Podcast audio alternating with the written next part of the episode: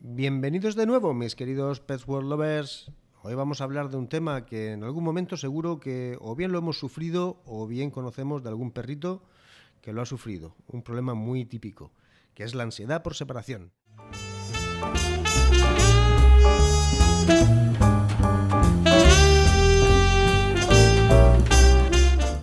Como es un, un tema bastante extenso, vamos a dividirlo en dos podcasts. En este primero vamos a hablar sobre la generalidad, la definición, lo que ocurre y en un segundo podcast ya trataremos del tratamiento. Pues bien, la ansiedad por separación. Los problemas de conducta que se manifiestan cuando el dueño se separa del perro siguen siendo uno de los principales motivos por los que el propietario busca consejo profesional. En muchas ocasiones, las quejas, incluyendo anónimos y denuncias, de vecinos por las molestias que provoca el animal y los daños causados a la vivienda son los que motivan la consulta. Pero cada vez con más frecuencia los propietarios buscan ayuda, además porque perciben que el perro sufre cuando se queda solo. Sin embargo, existe todavía la visión de parte de los propietarios de que el animal se comporta de manera inapropiada como castigo o en represalia por haberle abandonado. Aunque no se sabe con seguridad, el número de perros regalados, abandonados o sacrificados por estos problemas probablemente sea muy, muy elevado. Es fundamental que se comprenda que la ansiedad por separación es un problema.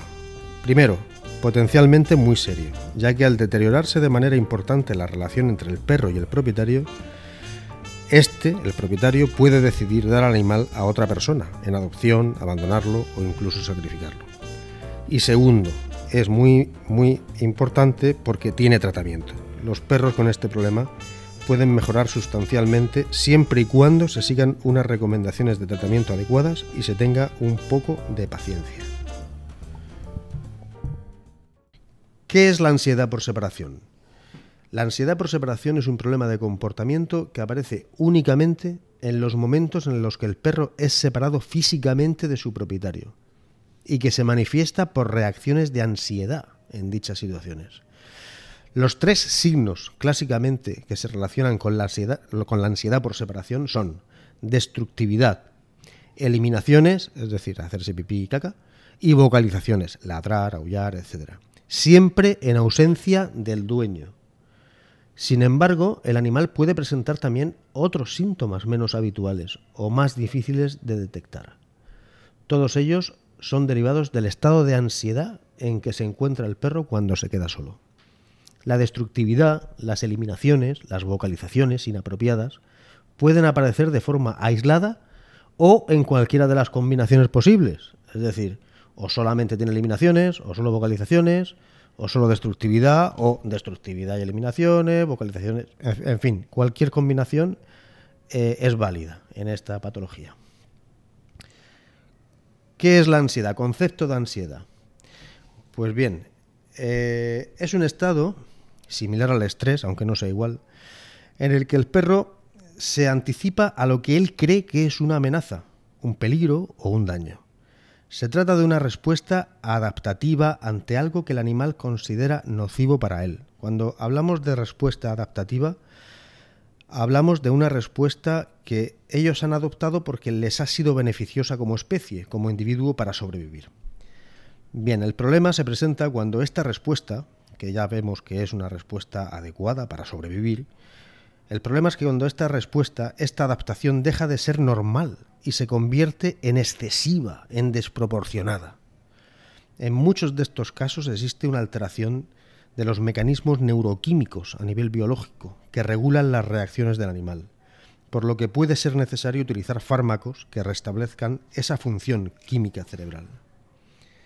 Es importante destacar que no hay que mm, pensar o deducir que, bueno, cuando pase varias veces esto ya se le pasará. No, al contrario. La repetición de la situación en la que el animal tiene ansiedad hace que el problema empeore y se cronifique.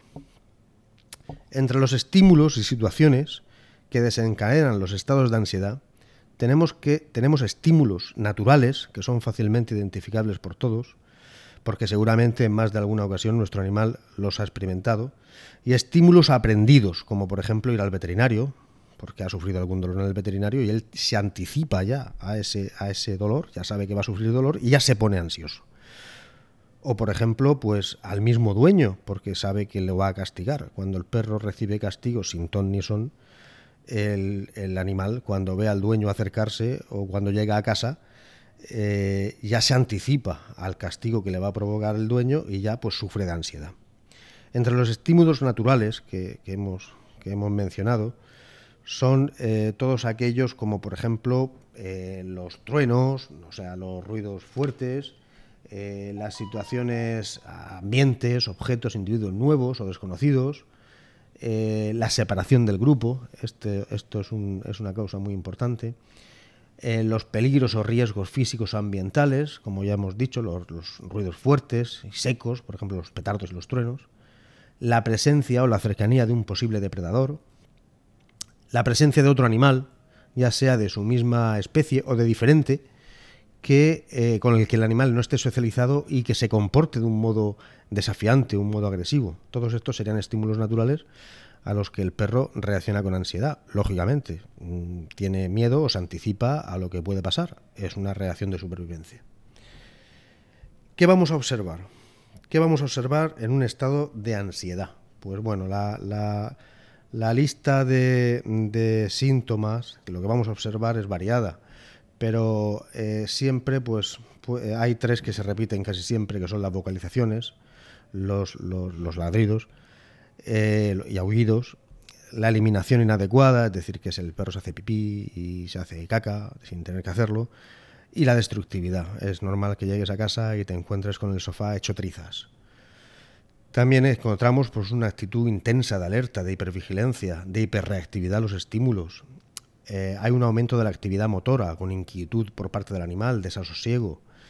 Eh, hay hipersalivación, jadeos, eh, dermatitis, sacrales que se llaman, es decir, lamidos excesivos en determinadas partes del cuerpo, agresividad incluso, y los digestivos a los, que hemos hecho referencia, vómito, diarrea, anorexia, falta de apetito, todos ellos son, son síntomas, son signos asociados a los estados de ansiedad. ¿Por qué aparece la ansiedad por separación? Bien, pues tenemos que, tenemos que distinguir entre factores que predisponen y factores desencadenantes. Entre los factores que predisponen eh, hay que considerar eh, cuatro o cinco consideraciones generales para entender eh, por qué el perro es una especie altamente predispuesta a padecerlo. En primer lugar, hay que pensar que el perro, a través de la domesticación, se le ha inducido, lo hemos seleccionado para que la especie como perro mantenga unos caracteres juveniles en la misma edad adulta, cosa que no ocurre en el lobo, por ejemplo. Los resultados de este proceso se manifiestan tanto en el aspecto físico como conductual del animal. Por ejemplo, respecto a su antecesor el lobo, los perros juegan más, ladran más.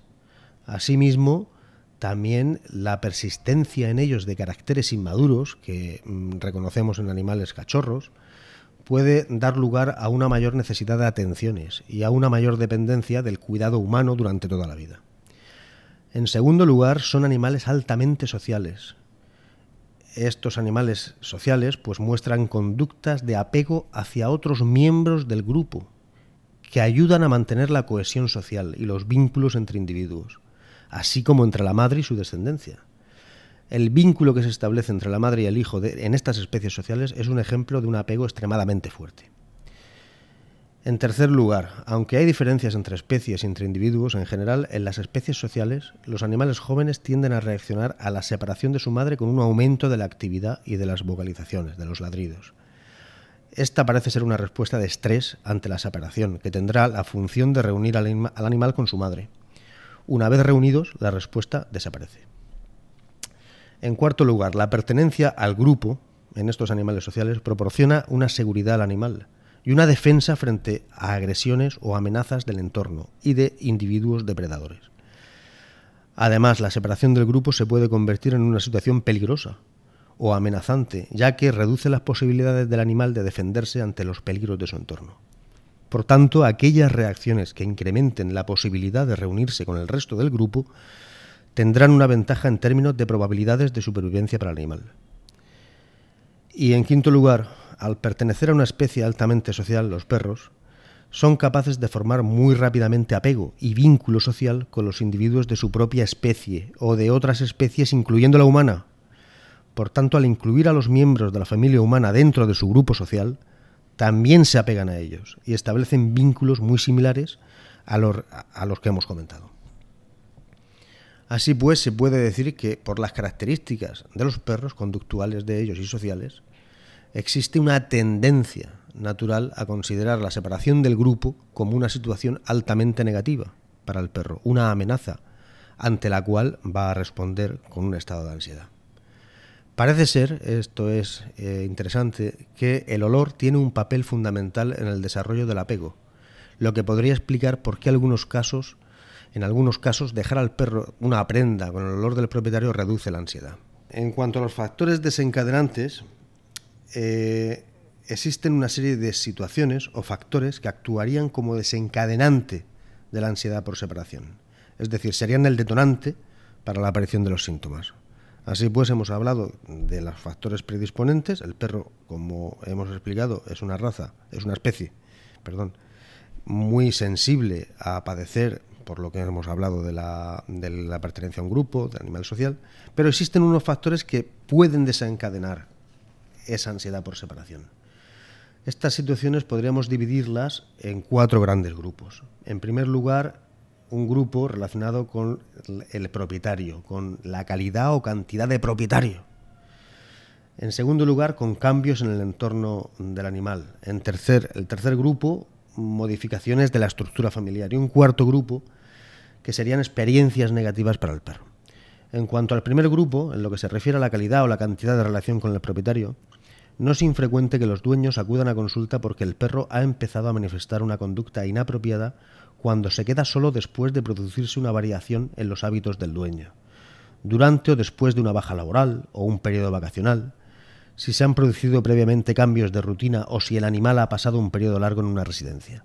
También se pueden incluir aquellos casos en los que el perro siempre ha estado acompañado y no se ha habituado a quedarse solo, y por diferentes circunstancias tiene que empezar a hacerlo. En un segundo grupo, en cuanto a los cambios en el entorno del animal, por ejemplo, sería un cambio de vivienda, ya sea temporal o permanente, un periodo en residencia o simplemente una reforma en la casa. En cuanto al tercer grupo, en lo que atañe a las modificaciones de la estructura familiar, es común, por ejemplo, por la llegada de un nuevo miembro o a la desaparición de algún, de algún miembro de la familia, o bien por cambio de domicilio o por fallecimiento. También podría desencadenar el problema.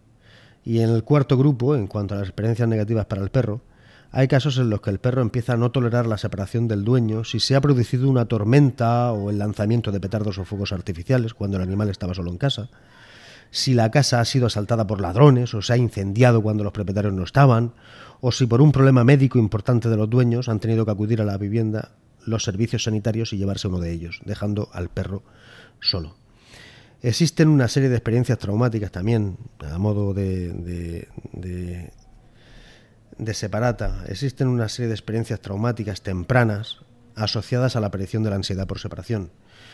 La separación de la madre antes de las siete semanas de edad suele influir, aunque no siempre. Esto es algo muy general. Después hay que ver cada caso en particular.